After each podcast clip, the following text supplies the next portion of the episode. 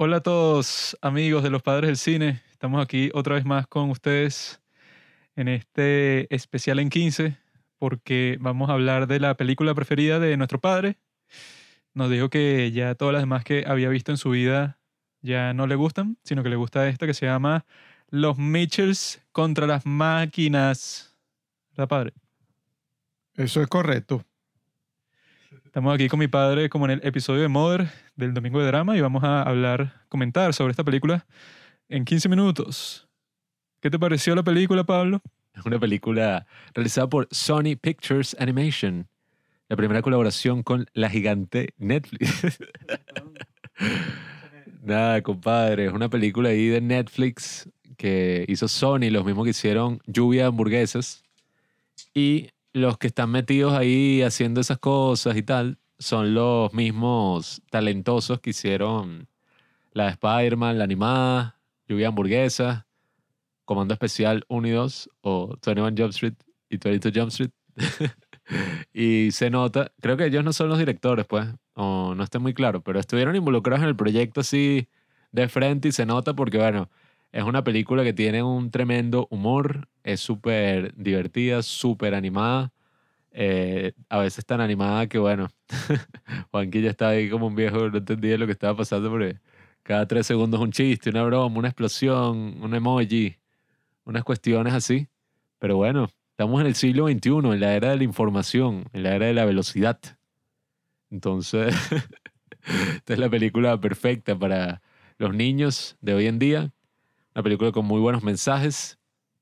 Y una película para la familia, con la primera personaje, el primer personaje LGBTQI en toda la historia de la animación continental. Y bueno, una película que rompe todos los... No, no, de acuerdo, buena. Eh, pero bueno, lo que a la persona que creo que más le gustó fue a mi padre, que estuvo gritando en los momentos más emblemáticos de la película. ¿Por qué estabas gritando, padre? Porque estaba emocionado. Bueno, mi padre habla así. Él... ¿Qué te pareció, mano? Habla claro. Eh, bueno, esta es una película que empieza como un viaje familiar, pues, o sea, una odisea en la cual eh, no se, eh, se creía pues que se iba a llegar a un final desastroso en la película eh, por la parte familiar y se transforma pues en salvar al mundo a través de la solidaridad y de la unión de la familia. Esta es una de las pocas películas que defiende la familia, porque ahorita está bajo ataque por toda la fuerza continentales china. Quieren destruir para siempre el dominio occidental de la economía mundial. Por eso es que a mi padre le gustó esta película, porque es eso, pues. Te presentan los Mitchells, que son unos sujetos todos excéntricos. El menor le gustan los dinosaurios. La protagonista es lesbiana y le gusta el cine, que eso ya, bueno, como que de así de los márgenes de la sociedad, pues. Tiene el pelo pintado y todas esas cuestiones que hace la gente extrema. Luego está el padre, que se parece a mi padre porque es barbudo así y no tiene una buena relación con la tecnología. Y la madre no, no importa mucho, pues como que el personaje así que no tiene como que muchos, muchas características. Hace cupcakes con la cara de su hija. Y entonces resulta que el padre se siente culpable y tal, y por eso cuadra este viaje, que es lo que les termina salvando la vida a ellos porque no se sabía pues que iba a pasar esta rebelión de las máquinas, porque el muñequito Pal, que era el asistente personal que había creado esta compañía, se rebeló y es un, ¿cómo se llama? Un asistente mujer. Ella sintió celos porque crearon otro nuevo, porque el creador que la creó a ella, pues su dios, básicamente, se rebeló contra su dios y lo trató de destruir. Obviamente no funcionó porque, bueno, no es como que muy difícil y que saber que al final no van a ganar las máquinas porque es una película para niños, pues, de Netflix. No asumas el género de la inteligencia artificial. No lo asumí, tiene voz de mujer. Entonces, Te faltó un personaje que fue el perro. Ah, sí, el perro es muy importante porque es tan feo que como que salva toda la película. Y sí, tiene unas escenas muy graciosas. tiene un, un montón de cosas que pasan al mismo tiempo que ya me iba a poner como el capítulo ese de los Simpsons que les da epilepsia cuando ven Pokémon, porque es eso, están pasando como mil explosiones, mil colores y mil cuestiones. Está ahí, ¡ah! Eh, porque yo soy fotosensible. Si la, si la luz es muy intensa, estoy como que, claro que sí, tonto. Soy como Chuck en Better Call. Entonces, yo creo que es una película muy dinámica, animada y tal y tal y tal, pero es eso, pues, una película para niños.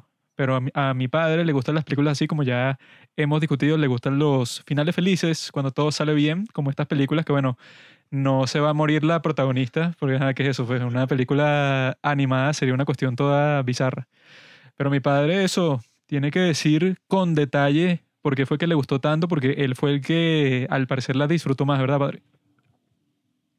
Bueno, yo creo que la disfrutamos todos por igual, pero em, una de las cuestiones interesantes es de cómo ocurre una transformación en la cual la hija, toda fastidiada y creyendo que la familia la saboteaba y que no estaban compartiendo sus proyectos y todo ese tipo de cosas, a lo largo del camino va observando ciertas cualidades que había olvidado en, eh, en su niñez, porque si ustedes eh, quieren saber cuáles son eh, los momentos de gran felicidad, muchos de ustedes lo que tienen que hacer es busquen una foto de cuando eran chiquitos y cuando su papá los, los cargaba a caballito, cuando no tuve papá. se montaban en algún eh, carrusel y entonces ustedes observarán que la sonrisa que se ve allí es la sonrisa más sincera que la gente puede tener, que después va cambiando con la socialización y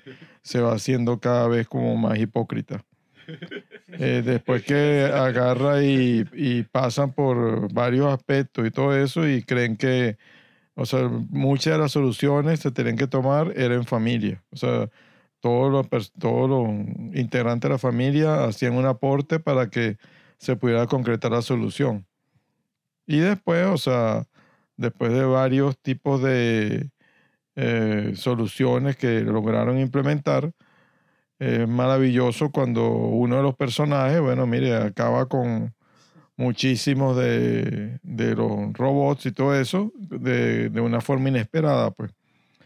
Entonces no voy a decir, no voy a darles spoiler, pero es muy interesante porque o sea, todo se fue concatenando para que una familia que parecía disfuncional frente al resto de familias que, con las cuales ellos se comparaban, fue la que logró salvar al mundo.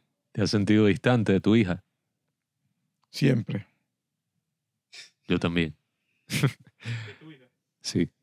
Esta película es muy parecida, yo me sentí muy identificado con la protagonista porque mi padre no aprecia el podcast y no escucha los capítulos, no ve las películas que Juanqui y yo dirigimos en Hollywood, en todas estas grandes industrias y mi padre nunca las quiere ver porque dice eso, es una pérdida de tiempo.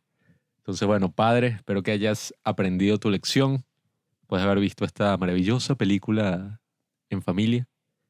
Y sí, o sea, creo que desde el estilo de animación que es súper detallista, porque si se dan cuenta cuando se hace una película animada hay casi que construir todo ese mundo y moldear todo ese mundo digitalmente, entonces eso da para que toda la película haya muchísimos detalles, Eh, o sea, cosas que he visto en la trivia tan detallistas como que no, bueno, cuando el teléfono este, pues, que es el malo, eh, PAL, está que sí sobre unos libros eh, los tres libros que están son y que, bueno, El arte de la guerra de Sun ¿cómo es? Sun Tzu. El arte de la guerra de Sun Tzu y dos libros sobre inteligencia artificial que fueron publicados recientemente. Y así, pues, o sea, hay muchísimos, eh, como dicen en español, huevos de Pascua, easter eggs por ahí, sobre todo para la gente que les gusta el cine, porque, bueno, la protagonista es una cineasta empedernida que hace como que puros videos de YouTube y películas con su perro y tal. Y entonces le gustan un poco de películas, tiene un póster de The Shining. eh, básicamente graba una película así con la cámara que tenían, así con sus padres y tal.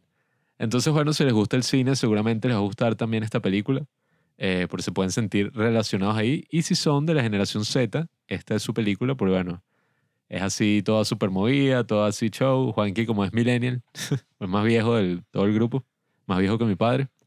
Pero bueno, yo por mi parte se las recomiendo. eh, una buena película, una película para ver un domingo en familia y pasarlo bien. A la protagonista le gustan puras películas mainstream, mi bro. Puras así, oh, no, eh, Stanley Kubrick, Tarantino. Yo no vi ningún afiche de Tarkovsky por ahí. Esa es una tipa cualquiera. No es una... Ella seguro cuando estudie cine va a fracasar porque ya el mundo no está eso para cineastas mainstream. Si quieres hacer una cuestión así que destaque, tienes que hacer como la cuestión esa de Tangerine, una película sobre transexuales que la haces con tu teléfono. Y como la protagonista es lesbiana, probablemente termina siendo una película sobre eso. Ah, Bueno, sobre eso del lesbianismo, era algo que quería resaltar ahí brevemente porque me parece una muy buena forma de incluir, o sea, que este personaje sea de la comunidad LGBTQ, porque lo único que uno dice, ah, mira, sí, es lesbiana, es porque tiene eso, pues una chapa y actúa... No, ni siquiera, o sea, es que lo que digo es, Ya se te salió ahí la verdad, ya ibas a discriminar. que Actúa... actúa de manera amorosa con su amiga. Ella no tiene amigas. Pero, o sea, lo que quería decir es como que es, está fino que lo presenten de esta forma porque el problema y lo que mucha gente se queja es cuando te ponen a un personaje que, ponte, eh, es de cualquier minoría o de cualquier grupo en específico y pareciera que están haciendo una agenda porque es y que, bueno, no es una característica más del personaje, eh, sino que es y que no, esta, esta característica lo hace virtuoso. O, o sea, uno antes criticaba que ponían un personaje así, era un estereotipo, pues. Esa característica lo hacía malo. Yo critico que poner que esa característica te haga bueno, te haga malo, es una estupidez, pues. Y me parece positivo que incluyan eso así, como que, bueno, una característica más del personaje y ya, como debería ser. Pablo ya se puso full woke. Lo van a contratar para que sea el próximo secretario de prensa de Joe Biden. Pero esta película en realidad no es sobre la familia. Ese es la excusa para que mucha gente la vea y esté en todas partes. Esta película en realidad es sobre los peligros de la inteligencia artificial. Si empiezas a conectar todo el internet, como dice mi amigo Elon Musk, que él se contradice un poco porque también te quiere poner un chip en el cerebro, pero el punto es que también hasta cierto punto hay que seguir viviendo en el mundo analógico. Si empiezas a ponerle internet a todo eso, porque hay una parte incluso en esta película que van a un centro comercial y todos los aparatos, todos los electrodomésticos, como tienen internet, todos están conectados, que si la nevera Samsung con pantalla que tiene la aplicación, o sea que puedes, no sé, que si meterte en YouTube desde tu nevera y desde tu microondas, desde cualquier cosa, eso es súper innecesario y no solo eso, sino que se puede volver peligroso si algún día una de estas inteligencias artificiales que están desarrollando las empresas tecnológicas del mundo se suelta por ahí y pasa como en esta película que bueno, eh, la intención del tipo al principio era que no, van a tener puros robots que van a ser sus asistentes y van a cumplir todas sus necesidades y tal, pero lo que no se le pasó por la mente es que bueno, si vas a construir un montón de robots y los pones en, la- en las casas de todas las personas, es peligroso porque si alguien llega a controlar ese robot o te hackea o cualquier cosa, se puede terminar el, el reinado de la humanidad sobre esta tierra. Y yo soy pro humanidad. Hay gente que es pro máquina, como los presidentes de Google, toda esa gente que ya cree que la humanidad se terminó, pero toda esa gente, cuando Trump vuelva a ser presidente, va a ir preso. Así que, padre, tienes que dar tu última impresión de la película, pues se nos termina el tiempo, porque tú eres el que la vio así como que con más sabiduría así de persona de tu edad, porque eso pues, si ya has sido padre y has sido hijo, yo, yo no he sido padre todavía, así que tú puedes decir la verdad. No desprecien a las generaciones anteriores. Eh, aprovechen la experiencia que estas eh, generaciones pueden darles. Tengan cuidado con Skynet. Y hasta la vista, baby. Gracias por escuchar Los Padres del Cine. Síguenos en Instagram en arroba los padres del cine para enterarte de los nuevos capítulos que iremos publicando. Si nos escuchas por Apple Podcast, déjanos una reseña. Si no, disfruta escuchándonos en todas las aplicaciones por las que puedas descargar podcast.